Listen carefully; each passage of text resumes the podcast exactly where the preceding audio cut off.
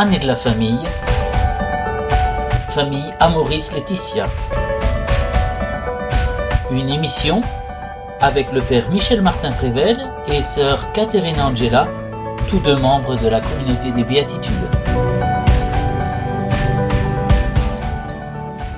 Bonjour, euh, bienvenue donc euh, à notre rendez-vous euh, mensuel sur l'exhortation apostolique du pape François Amoris Laetitia, la joie de l'amour. Donc nous sommes arrivés aujourd'hui au quatrième chapitre. Vous êtes toujours avec le père Michel Martin Prével et sœur Catherine Angela de la communauté des béatitudes.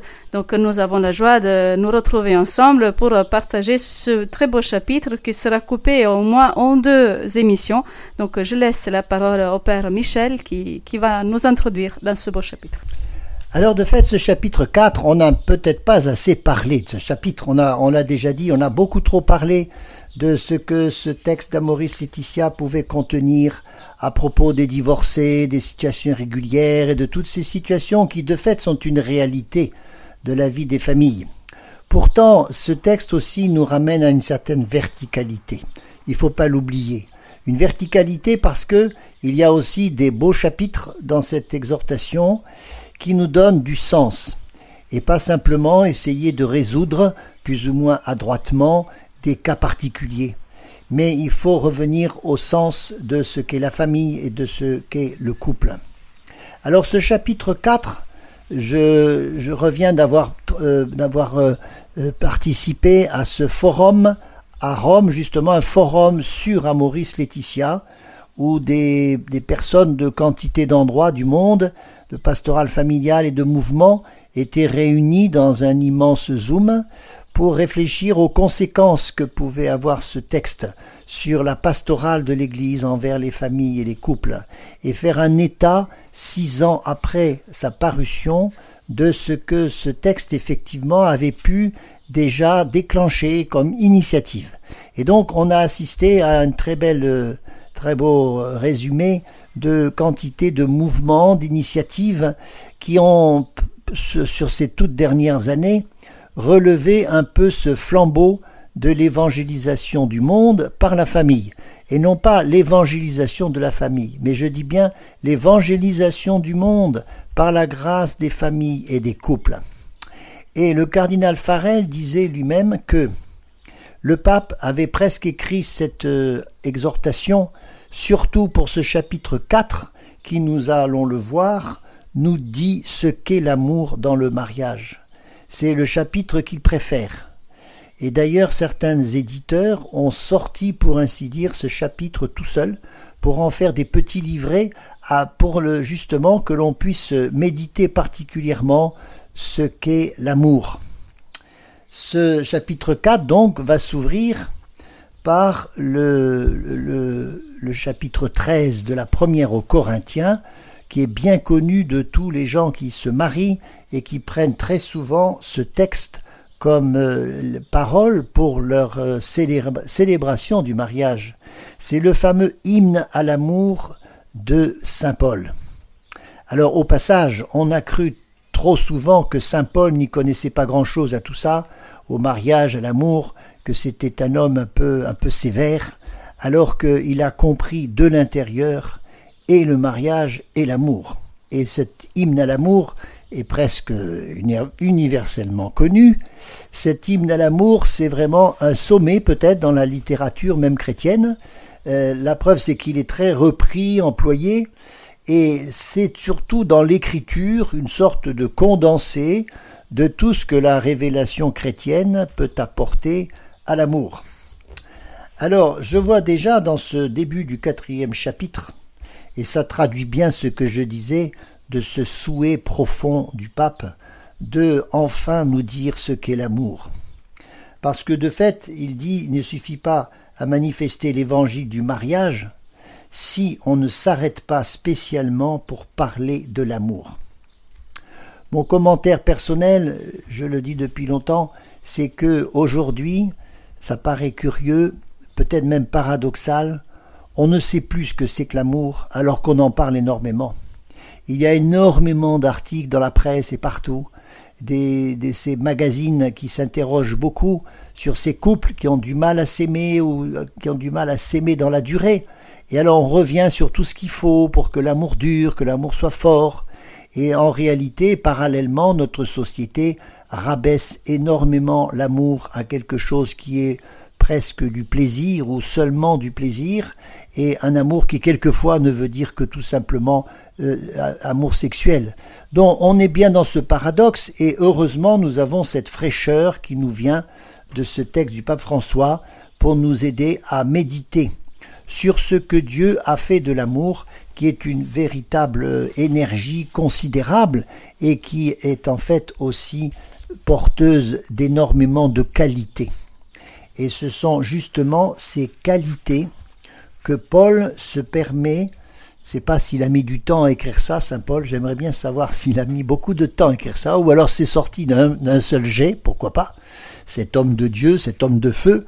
En tout cas, il nous livre une sorte de liste, il y en a exactement 15, mais le pape va en, en commenter 13. Il y a 15 qualités, adjectifs presque, qui viennent qualifier ce qu'est la charité, ce qu'est l'amour, l'amour chrétien, mais c'est aussi l'amour pour tous les hommes. Dans ces quinze qualités, il y en a huit qui sont négatives, la charité n'est pas ceci ou cela, et il y en a sept qui sont positives, la charité est patiente, elle excuse tout, elle croit tout, etc.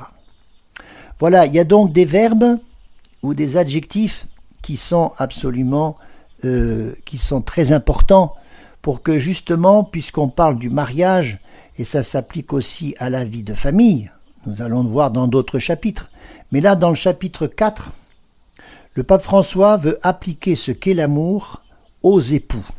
Voilà. Alors nous allons prendre euh, tout doucement, sœur Catherine Angela, vous êtes d'accord On va prendre chacun une de ces qualités. Vous voulez commencer par la première? Oui, oui, mais je voudrais déjà ajouter que euh, c'est vrai que ce texte s'adresse à des, couples, à des familles. C'est fait pour, pour, comme dit le Saint-Père, pour consolider, approfondir l'amour conjugal et familial, pour stimuler la croissance de l'amour. Mais euh, dès la parution de cette exhortation, j'ai eu plusieurs personnes, des consoeurs, des confrères, qui m'ont dit que ce texte, il est tout à fait aussi adapté à des consacrés, tout à fait adapté à chaque chrétien, finalement, puisque Dieu est amour et que nous sommes tous appelés à, à, limiter, à, donc à être saint comme Dieu est saint, et Dieu est saint par son amour alors, et le premier, donc, le premier mot qui est euh, utilisé dans cet hymne à, l'amour, cet hymne à la charité de Saint Paul, et au passage, je dirais que pour moi, Saint Paul étant un si grand passionné de Dieu, je pense que ce texte, il a écrit tout d'un souffle. Euh, mais mm. bon, on peut, on peut penser comme on veut. Donc voilà. En tout cas, euh, le premier mot qu'il utilise, c'est la charité patiente. Et le pape, à plusieurs reprises dans, dans tous ses commentaires, il va reprendre le mot originaire, donc en, grec, euh, qui est euh, macrotimé, et qui veut dire, euh, au fond, pas forcément seulement qui supporte tout, mais qui est lent à la colère. Et il insiste sur cette identité propre de Dieu qui est lent à la colère, dont la parole nous parle si souvent. de, ce Dieu qui est lent à la colère et grand dans l'amour, dans la fidélité. Donc, euh, et, il insiste en disant que cette patience de Dieu est un acte de miséricorde. Et en fait, c'est pour nous exhorter finalement à ne pas entrer dans, dans, nous laisser importer dans la colère, d'être euh, des personnes qui se mettent euh, dans l'impatience. Donc cette impatience qui génère euh, l'agressivité, cette impatience qui, qui mène à répondre avec colère tout de suite, cette impatience qui finalement fait qu'on n'arrive plus à cohabiter parce qu'on attend tout tout de suite.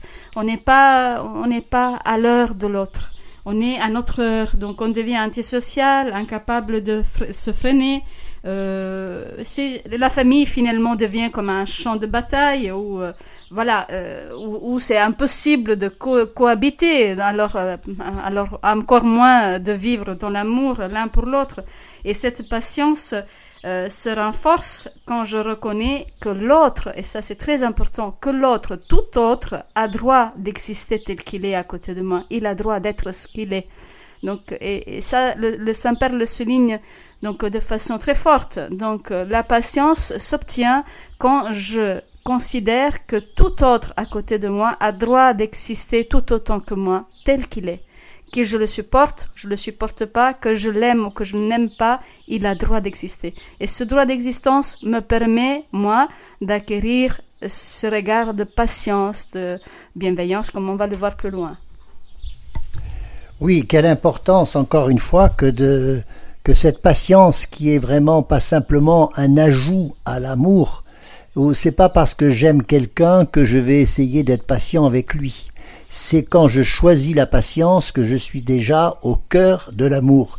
C'est pas pour rien pour moi que le premier, la première qualité de l'amour s'appelle la patience. C'est pas rien. Vous savez, dans l'écriture, quand on fait des listes, il en est ainsi des béatitudes ou des commandements de Dieu. Le premier, le premier mot qui est employé euh, contient un peu tous les autres. Ça veut dire que dans ce mot de patience, on va vraiment mettre tout, euh, tout ce qu'est par ailleurs l'amour. Alors patience, il faut savoir que aussi en, en latin, ça vient d'un mot qui veut dire aussi souffrir. Tiens, c'est intéressant de savoir que l'amour, c'est pas toujours du plaisir immédiat et qu'il y a justement une, un facteur de, d'attente, de souffrance, de ne pas être immédiatement satisfait. Alors voilà quelque chose qui est très important dans notre monde, et comme vous le disiez, sœur Catherine Angela, c'est pas que dans les couples, et ni même que dans les familles, c'est dans les groupes sociaux, c'est dans une équipe qui est dans une même entreprise à travailler, c'est dans une communauté religieuse, etc. Cette patience qui permet justement de laisser le temps au temps. Parce qu'on est très impatient aujourd'hui, parce qu'on veut être tout de suite satisfait. Ça, c'est la réaction des adolescents finalement on dit que notre société est un peu adolescentrique parce qu'on réagit trop comme ça, c'est le tout tout de suite. Or, l'amour, justement, demande que on fasse la part de l'autre. On l'a fait d'ailleurs même prioritairement. C'est pour ça que faisant passer l'intérêt de l'autre avant le sien, eh bien, on s'en remet à, ce que fait l'autre et qui n'est pas, euh, qui n'obéit pas forcément à notre caprice. Voilà cette profondeur que nous trouvons avec la patience, qui est d'ailleurs aussi un, sacré remède contre l'agression, contre euh, la, façon dont on maltraite les autres parce qu'ils ne nous donnent pas ce qu'il faut. On voit comment dans notre vie sociale, tout simplement, on le voit à la télévision partout, comment on est impatient parce que l'autre ne fait pas ce que l'on dit, parce qu'il ne croit pas ce que nous disons? C'est une façon très, très narcissique finalement de ramener l'autre à ses propres besoins. Alors c'est donc euh, cette, euh, cette, cette patience qui caractérise l'amour qui fait exactement de très bonnes choses et qui nous fait du bien. D'abord, vous voyez, euh, quand on ne cherche pas à être justement dans agresser l'autre pour qu'il me donne tout de suite ce dont j'ai besoin, c'est un fait que je vis beaucoup mieux parce que je, ne subis pas des contraintes, je, choisis, et ça se fait avec un certain sens de l'effort, d'une certaine patience qui veut bien dire aussi souffrance, je choisis un bien supérieur. Je choisis de faire d'abord le bien de l'autre plutôt que le mien, ce qui est la définition exacte de l'amour. Voilà donc, on pourrait parler pendant des heures de cette patience parce que c'est une très très belle vertu et je crois c'est une vertu qui est en train beaucoup de, s'amenuiser dans notre vie sociale. Alors vous voulez parler de la deuxième, sœur Catherine Angela? Oui, donc le deuxième mot que, nous donne Saint Paul dans cette euh, hymne à la charité, c'est l'amour rend service, il est serviable, la charité est serviable. Et le, Saint-Père de commenter que cet amour serviable et euh, en fait, c'est un, ce n'est pas une attitude passive. Donc l'amour n'est pas passif, il est créatif, il est, euh, il est dynamique, il est créatif face aux autres. C'est un, un, amour qui, euh, qui, qui, se rend disponible à, à rendre meilleur l'autre, à, à, faire le bien pour l'autre, à oui, à faire le bien pour l'autre, à mettre cet amour non pas seulement dans les paroles, mais dans les œuvres. Cet amour en acte, c'est pas seulement du blabla, c'est du concret. Euh, donc, euh, j'aime bien imaginer Saint Joseph dans cet amour serviable et créatif euh, au cœur de la Sainte Famille, complètement donné pour que même dans des conditions assez limites, la Sainte Famille puisse avoir un minimum de décor, un minimum de, de paix, de, voilà. c'est une, une vertu qui, qui est noble qui, donne la grandeur de, l'amour. C'est gratuit, c'est sans mesure. Quelqu'un qui est serviable, c'est une générosité du cœur. J'ajouterais simplement que cette histoire de service, pour moi, c'est vraiment comme un, pilier, euh, une preuve même de l'amour, parce que l'amour, on est tous d'accord pour dire qu'on aime, on aime, on aime, on veut aimer, mais en réalité, l'amour, ça n'existe pas, sauf dans ses effets. Alors les effets de l'amour, moi je pense à la tendresse, je pense au pardon, mais je pense aussi au service. Voilà, si je dis que j'aime l'autre et que je ne me mets jamais à son service, il y a effectivement un doute de la part de l'autre. Voilà, on voit bien ça dans le couple, où les, conjoints se rendent service l'un à l'autre, mais en même temps ils se pardonnent, ils se donnent de la tendresse, et c'est ainsi que l'on peut vérifier que l'amour n'est pas une, une idée vague, mais qu'elle est effectivement dans une réalité. Alors je continue avec la troisième. Alors la troisième c'est c'est l'amour qui n'envie pas, c'est-à-dire que la charité n'est pas envieuse. Alors l'envie, l'envie c'est, vraiment un poison. Et c'est directement en rapport avec l'amour. Pourquoi? Parce que un amour où se mêle l'envie, c'est une sorte de poison qui vient détruire tout doucement l'amour. Pourquoi? Parce que l'amour, c'est tout simplement se porter vers l'autre. Et c'est donc se, réjouir du bien qu'il peut avoir. Si j'envie le bien de l'autre, c'est que je ne veux plus qu'il soit son bien. Et je voudrais bien sûr qu'il soit le mien. Donc c'est un égoïsme qui, envisage que ce qu'a l'autre, ça me soit aussi donné. Et c'est pour ça que ça pervertit beaucoup l'amour, parce que ça fait perdre le sens même de l'amour qui est de vouloir le bien de l'autre.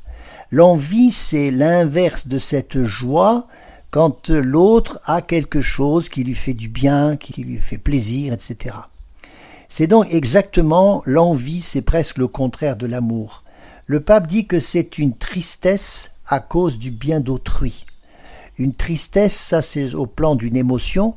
Pourquoi on est triste Quand on aime, si on est triste, c'est parce que euh, on ne reconnaît pas le bien pour l'autre. Et donc on se prive de ce bonheur, de se réjouir du bonheur de l'autre. Et on est dans la tristesse parce que la tristesse, c'est pas autre chose qu'un manque. Et triste celui qui ressent un manque. Et l'amour, c'est pas se centrer sur son propre manque, c'est se centrer plutôt sur le manque de l'autre, de tout faire pour que l'autre ne manque de rien.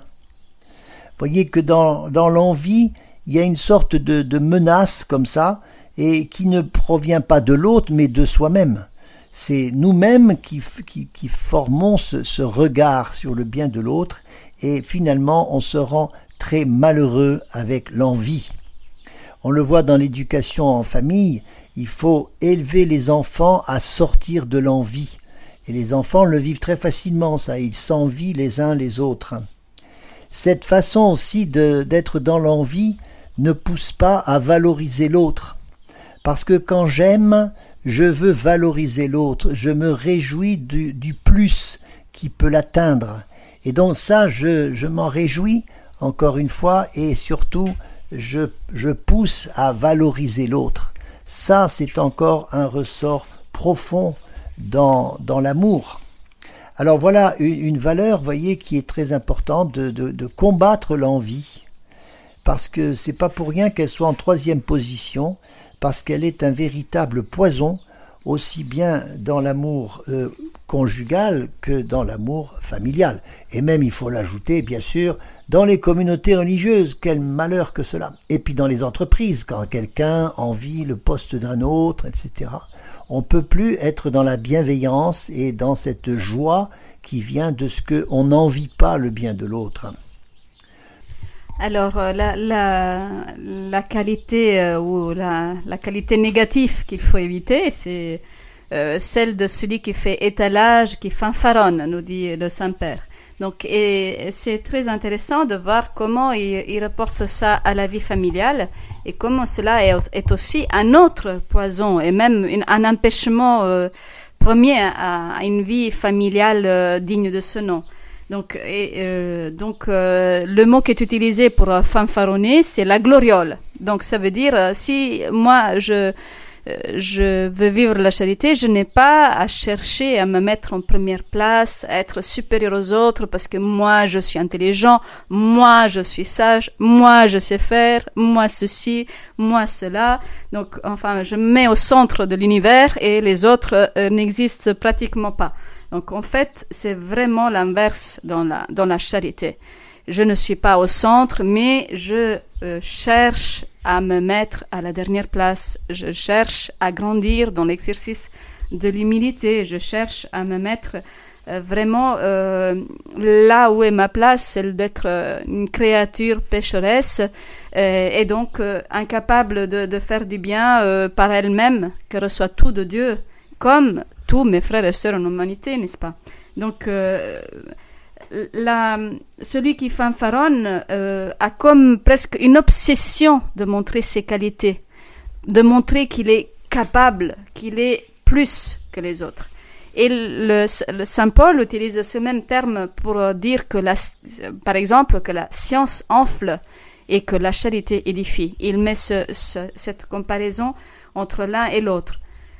Ce qui nous grandit, c'est l'amour qui comprend, qui protège, qui sert de rempart aux faibles, et cela nous rend grands, alors que celui qui fanfaronne ne protège pas, ne comprend pas, n'est pas un rempart pour le faible.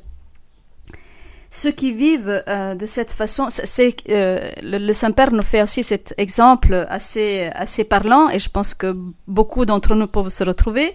Donc, quand on est dans ce fanfaronnage, de, de, ce type, on, peut aussi être occasion de scandale pour nos proches. On se dit des bons chrétiens, des bons pratiquants, alors on, on mène la leçon à tout le monde. Alors, euh, particulièrement les personnes qui ont moins la foi, qui sont plus fragiles, qui sont plus loin. Donc, et du coup, on est un contre-témoignage. C'est le contraire qui se passe, nous dit le Saint-Père. Donc, euh, les soi-disant les plus évolués, ceux qui ont plus pratiquants, deviennent, deviennent peu à peu euh, insupportables et arrogants. Donc, euh, nous avons, euh, c'est indispensable donc pour vivre dans une vie familiale euh, digne de ce nom, comme nous disions, c'est de guérir l'orgueil et de cultiver l'humilité. Euh, on ne peut pas régner dans, dans la vie familiale, familiale une paix si nous ne sommes pas dans cette logique de l'humilité. Oh, que de belles choses, que de belles choses. Alors, il nous reste maintenant la suite. Quand on avance, on a maintenant la cinquième qualité, qui est une qualité assez positive, bien que on peut la traduire par elle ne fait rien d'inconvenant. Alors cette traduction veut, veut, veut, veut peut dire dire autre chose. C'est ce que le pape remarque. Lui il dit aimer c'est être aimable. Et donc être dans l'amabilité, c'est pas un mot qui est un peu vieillot, c'est être dans la courtoisie, voilà aussi un mot employé par le pape, cette courtoisie qui est tout simplement une école de la délicatesse, de la gratuité. Quelle belle école que celle-là, parce que quand on entre dans la vie de l'autre, dans le couple ou dans la famille, il y a cette délicatesse qui est très importante. Voyez comment les rapports sociaux se durcissent quand on n'est plus dans l'amabilité, cette délicatesse d'une attitude qui ne va pas envahir l'autre, qui peut lui renouveler de la confiance, du respect. C'est vraiment ce qui tourne, comme le fait l'amour, ce qui tourne toute la personne vers l'autre. C'est le contraire de ces gens, voyez, qui sont un peu asociaux, qui sont euh, volontiers euh, paranoïaques quelquefois, et pour qui tout doit, doit satisfaire leurs propres nécessités. Tout doit tourner autour d'eux-mêmes eh bien, ils ne sont pas aimables et ils ne sont pas dans l'amabilité. Voilà cette, belle chose. Quand on entend Jésus qui s'adresse à des personnes dans l'Évangile, on n'entend que des paroles aimables, c'est-à-dire des paroles qui poussent à l'amour, qui poussent à la réciprocité de l'amour. Quand il dira dans l'Évangile Grande est ta foi, ou Lève-toi mon enfant, ou Va en paix, ou Soyez sans crainte, ce sont des paroles qui, relèvent, des paroles qui font du bien. Voilà pourquoi c'est une chose si importante que l'amabilité, la bienveillance, ou encore la courtoisie, qui était euh, travaillée autrefois dans les rapports sociaux, dans les familles, parce que en fait c'était tout simplement sous-tendu par la charité. Donc, et nous continuons avec toutes ces qualités. Donc, euh, à la suite, c'est la qualité donc du détachement, c'est-à-dire que celui qui ne cherche pas son intérêt, qui n'est pas égoïste. Donc, euh, comme nous dit euh, saint Paul toujours à la lettre aux Philippiens, ne recherchez pas chacun votre, vos propres intérêts, mais plutôt que chacun songe à ceux des autres.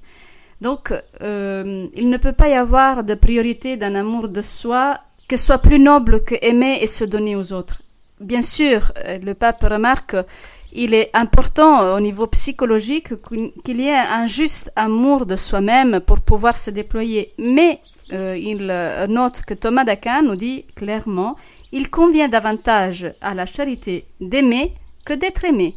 Donc, même dans ce cas-là, il est plus convenable d'aimer que d'être aimé. C'est un langage euh, difficile à entendre aujourd'hui. Euh, on cherche tous à être aimé d'abord et peut-être ensuite à aimer, à être consolé d'abord qu'à consoler, n'est-ce pas?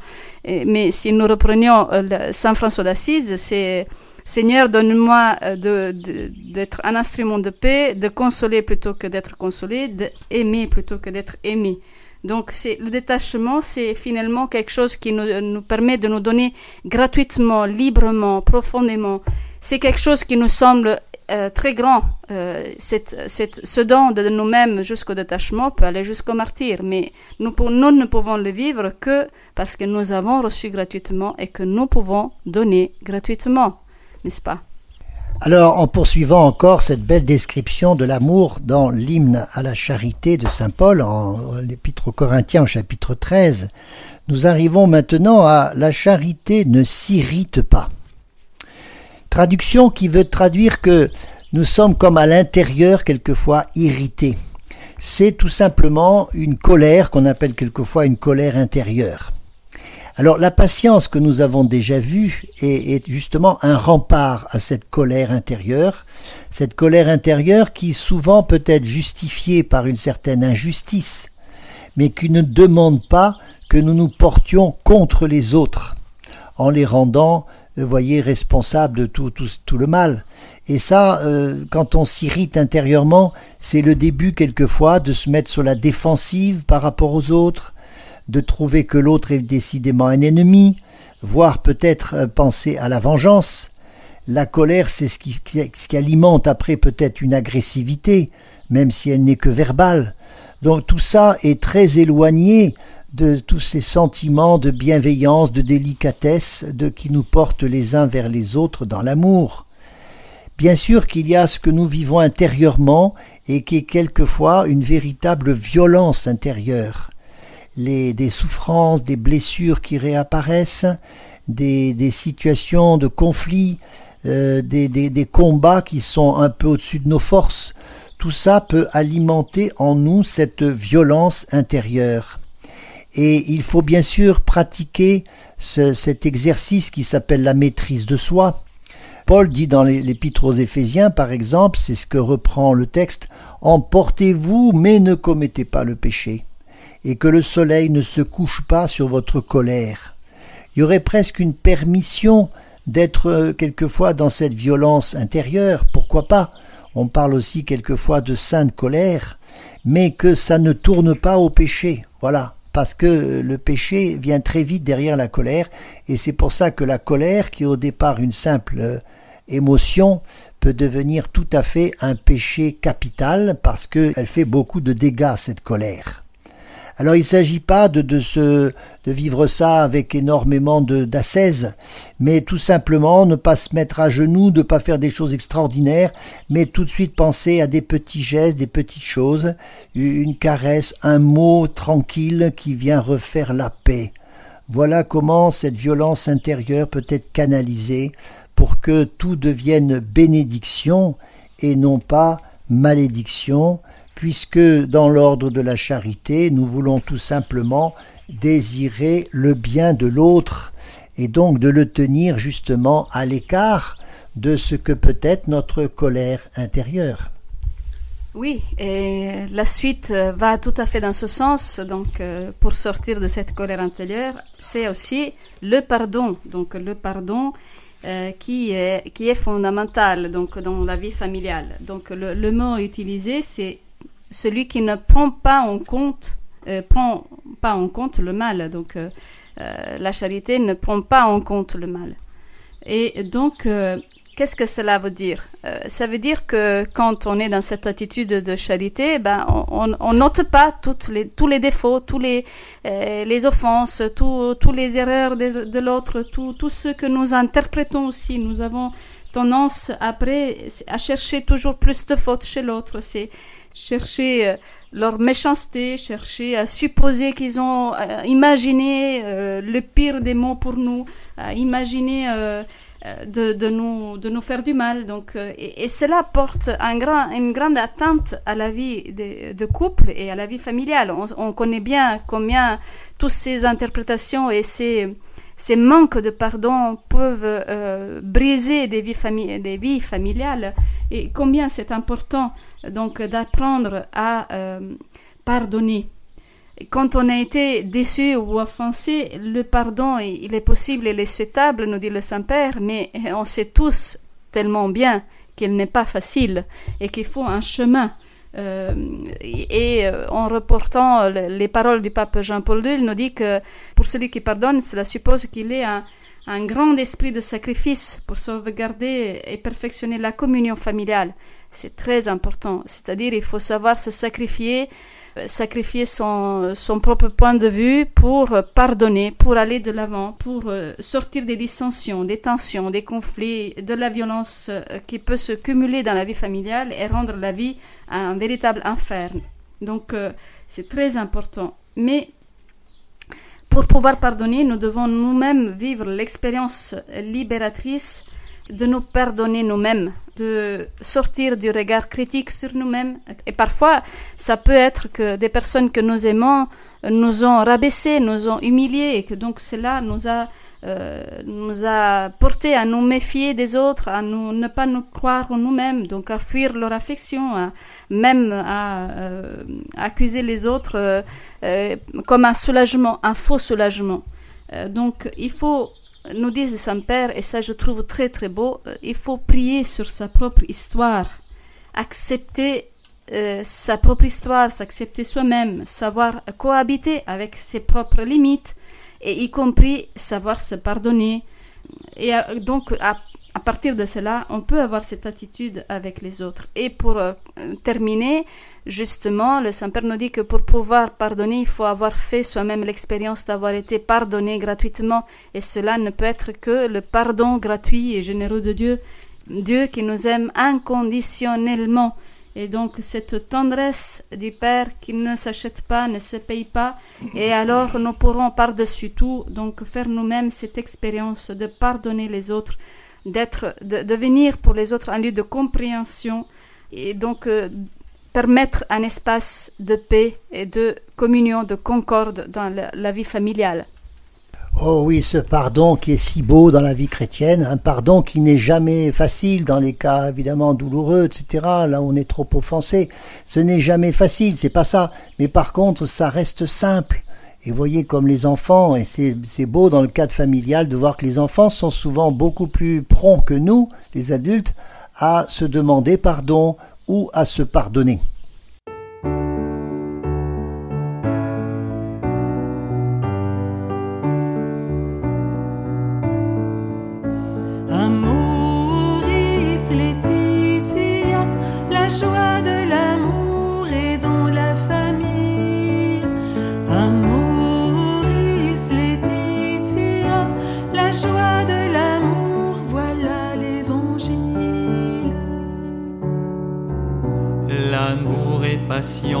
l'amour est serviable, il n'est pas jaloux, il ne se vante pas. Amoris laetitia, la joie de l'amour est dans la famille. Amoris laetitia, la joie de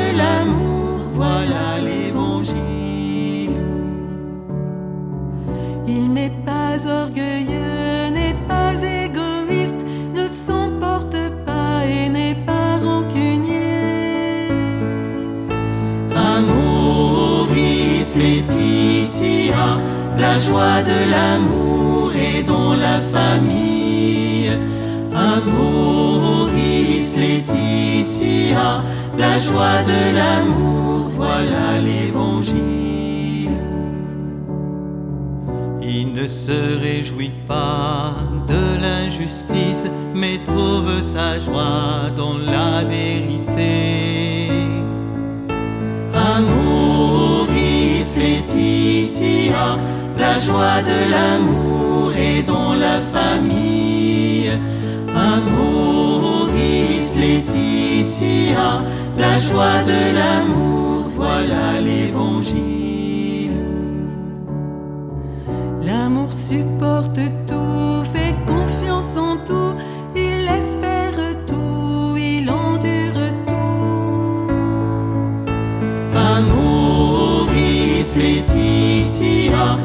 joie de l'amour est dans la famille. Amoris Laetitia, la joie de l'amour, voilà l'évangile. Foi, espérance et amour demeurent aujourd'hui. L'amour est plus grand, il est éternel. Amoris Laetitia, la joie de l'amour est dans la famille. Amoris Laetitia, la joie de l'amour, voilà l'évangile.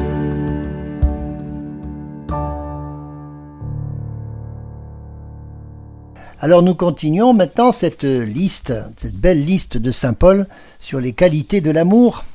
Le texte repris dans l'exhortation dit que maintenant la charité ne se réjouit pas de l'injustice, mais elle met sa joie dans la vérité. Ces deux versets sont commentés ensemble parce que dans les deux cas, il est question cette fois-ci de la joie. Ah, la joie. C'est, vous savez, le, deuxième fruit de l'Esprit Saint dans Galates 5. Après l'amour, il y a la joie. La joie, c'est pas être dans une exultation, une exaltation. C'est plutôt ce sentiment profond qui naît en nous quand nous nous réjouissons de l'autre et au contraire quand nous ne nous réjouissons pas de son malheur.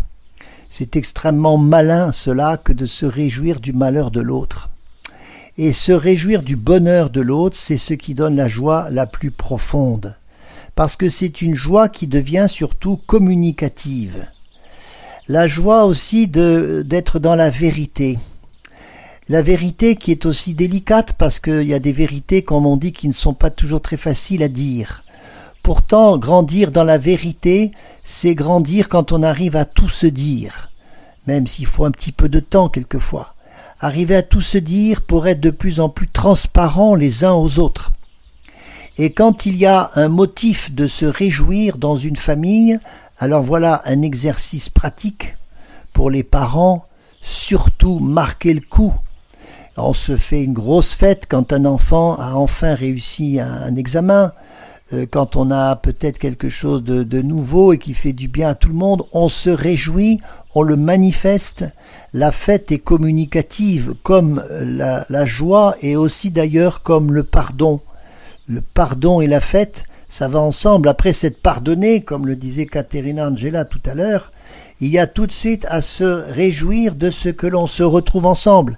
Et voilà pourquoi la fête est toujours quelque chose de si riche il y a plus de bonheur à donner qu'à recevoir, c'est justement parce qu'on n'est pas sur le plaisir satisfait de ce qui nous a été fait personnellement, d'une façon intéressée, mais c'est bien plus grand de savoir que c'est partagé et se réjouir encore une fois du bien de l'autre avant son propre bien. Alors Caterina Angela, vous allez nous dire quelque chose sur l'amour excuse tout. Qu'est-ce que ça veut dire, Caterina Angela, ça? L'amour excuse tout. Ah, mais là, euh, alors là, nous entrons On va découvrir qu'est-ce que cela veut nous dire. Donc nous entrons donc dans la dernière euh, petite étape avec ces quatre expressions, l'amour excuse tout, croit tout, espère tout, supporte tout. On pourrait croire que ça s'équivaut, mais il y a des nuances qui, qui sont de taille et donc qui sont importantes. Donc euh, nous avons vu tout à l'heure donc euh, que l'amour ne tient pas compte du mal reçu et la subtilité sur excuse tout, c'est cette forme un peu de passer sous silence euh, la, la limite de l'autre, sa faute c'est quelque chose qui est très délicat, qui est, euh, comment dirais-je, quelqu'un qui évite de juger, qui se contente de, de, de dire le bien de l'autre. Il ne condamne pas, comme nous dit la parole dans, dans l'évangile de Luc, ne condamnez pas et vous ne serez pas condamnés. Ne médisez pas dans la lettre euh, à Saint Jacques, ne médisez pas les uns des autres, ne dites pas du mal les uns des autres. Et le Saint-Père nous rappelle combien le, problème de la langue est une cause vraiment euh, beaucoup de dégâts. Donc il nous dit combien la diffamation peut être un grand péché et peut nuire euh, même terriblement à la réputation de l'autre et difficile à guérir.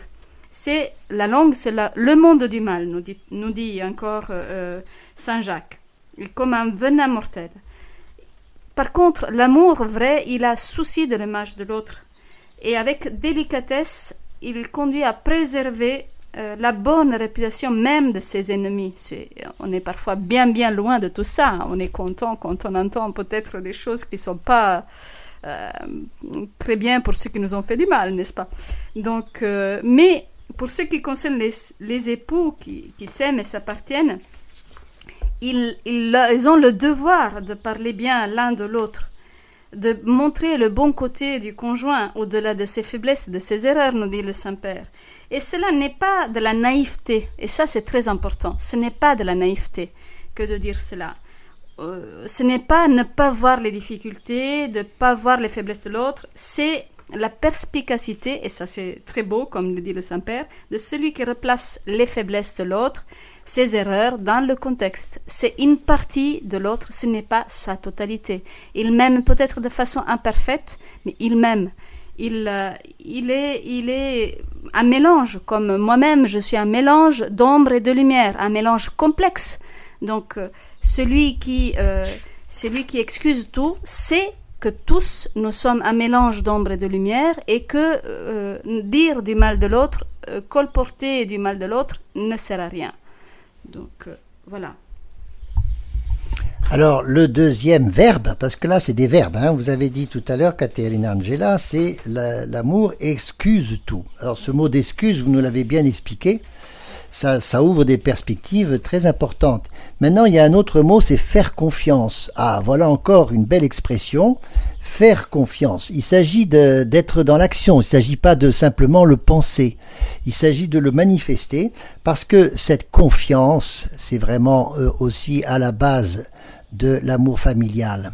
Quand on se fait confiance dans une famille, quand il règne cette confiance affectueuse, comme dit le pape, on se refait toujours confiance malgré tout. Ce n'est pas parce que tout va bien que je fais confiance, c'est justement parce que je décide d'aller au-delà de ce qui va pas très bien. C'est faire confiance à la personne et non pas à ce qu'elle a fait, qui peut-être a été un peu déficient. C'est remonter de l'acte à la personne. Voilà un mouvement qui est très important dans la vie de couple ou dans la famille que les personnes sont au-dessus de ce qu'elles ont fait. C'est pour ça qu'on peut renouveler la confiance, même quand elle a été un peu atteinte. C'est quelque chose comme de la sincérité ou de la transparence qui permet justement de refaire confiance, de refaire confiance à ce qu'est chacun.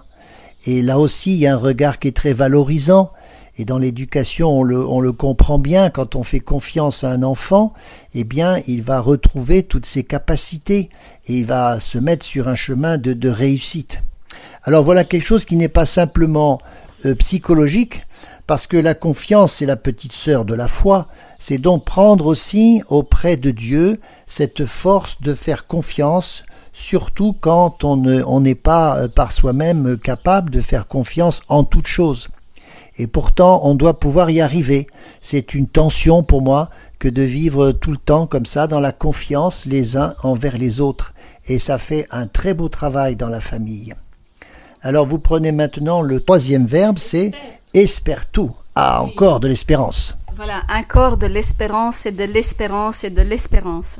Et de fait, euh, ce verbe-là, il espère tout, qu'est-ce que ça veut dire? C'est que celui qui aime ne désespère pas de l'avenir. Il a l'espérance sur les réalités à venir, mais pas seulement, c'est l'espérance que l'autre peut donner de son mieux, de, aller de l'avant, qu'il est capable de maturation possible, qu'il est capable du mieux pour lui. Mais en même temps, il est conscient que peut-être ce mieux, elle ne le verra pas de cette terre, mais cela ne l'empêche pas d'espérer, d'espérer pour l'autre, d'espérer euh, regardant l'autre. Donc ici, l'espérance inclut cette certitude d'une vie de l'au-delà, comme nous avons dit. C'est la, vie euh, après la vie, donc c'est la vie avec un grand V. Euh, donc, et c'est à, à, cause de cette espérance-là que nous pouvons traverser euh, aussi les, limites de, de, des fragilités, nos propres fragilités et, ceux de l'autre. Ces fragilités que souvent nous empêchent une vraie communion, un amour euh, vrai parce que nous sommes blessés, parce que voilà. Donc cette personne, l'espérance envers l'autre, cet amour qui espère tout, est capable de voir cette euh, l'autre qui pourra briller dans, avec toute sa puissance de bien et de beauté le jour sans fin dans, le ciel, certainement, et peut-être, si Dieu le permet déjà, sur cette terre. Mais cela, euh, voilà, ne nous est pas donné. Donc, celui qui espère tout a un regard surnaturel. C'est ça qu'il faut retenir. Celui qui espère tout a un regard surnaturel euh, sur l'autre, sur le monde. Il espère cette plénitude qu'il recevra un jour dans le royaume des cieux. Donc, et c'est ce à quoi nous sommes tous appelés, n'est-ce pas, Père?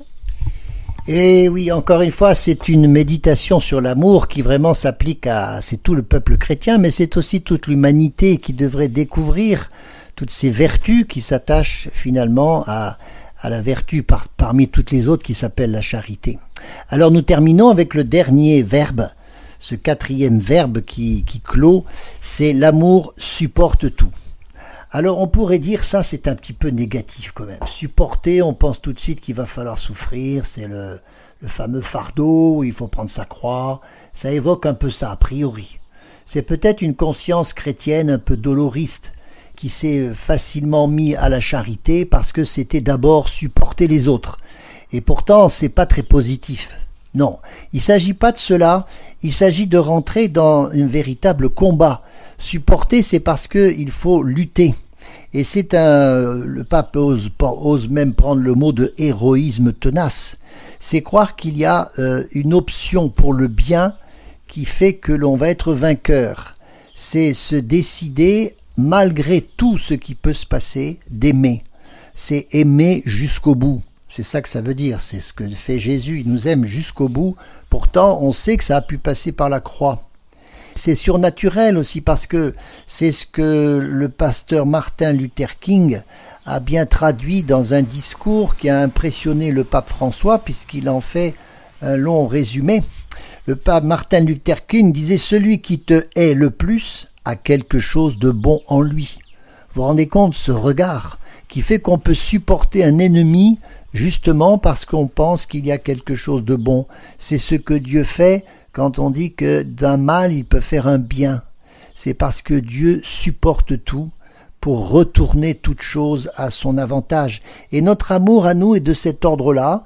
Nous nous aimons, quelquefois nous sommes ennemis puisqu'on se fait quelquefois du mal, de fait, mais il est toujours possible d'élever le nimbo de l'amour à sa grande beauté, à toute sa puissance, cette puissance de victoire qui fait que on ne se laisse pas aller par les difficultés, les aléas, euh, les, les combats.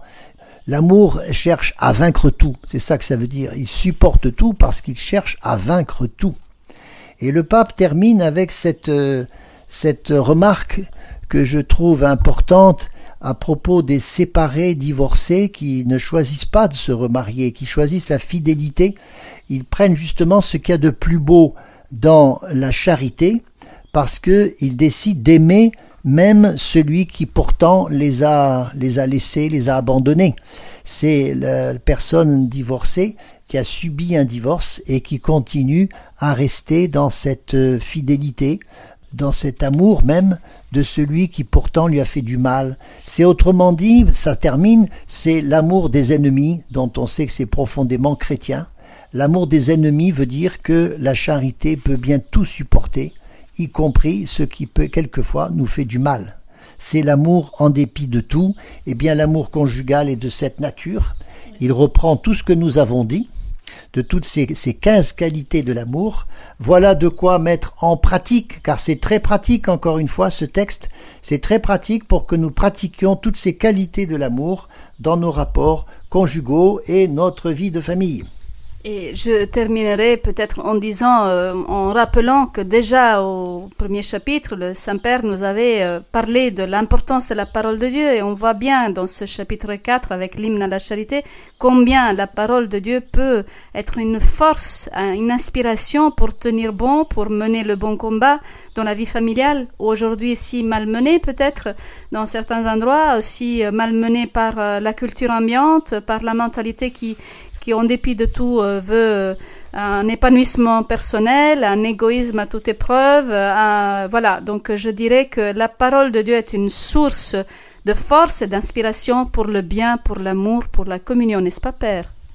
Voilà, et au revoir à tous, à chacun. Nous allons prendre la suite de ce chapitre 4 la prochaine fois, parce que après ces belles choses qu'on entend sur l'amour, reste à grandir dans l'amour. Et ça sera la suite du chapitre 4. Voilà, au revoir à tous. Au revoir. Amoris Laetitia, la joie de l'amour et dans la famille. Amoris Laetitia, la joie de l'amour, voilà l'évangile.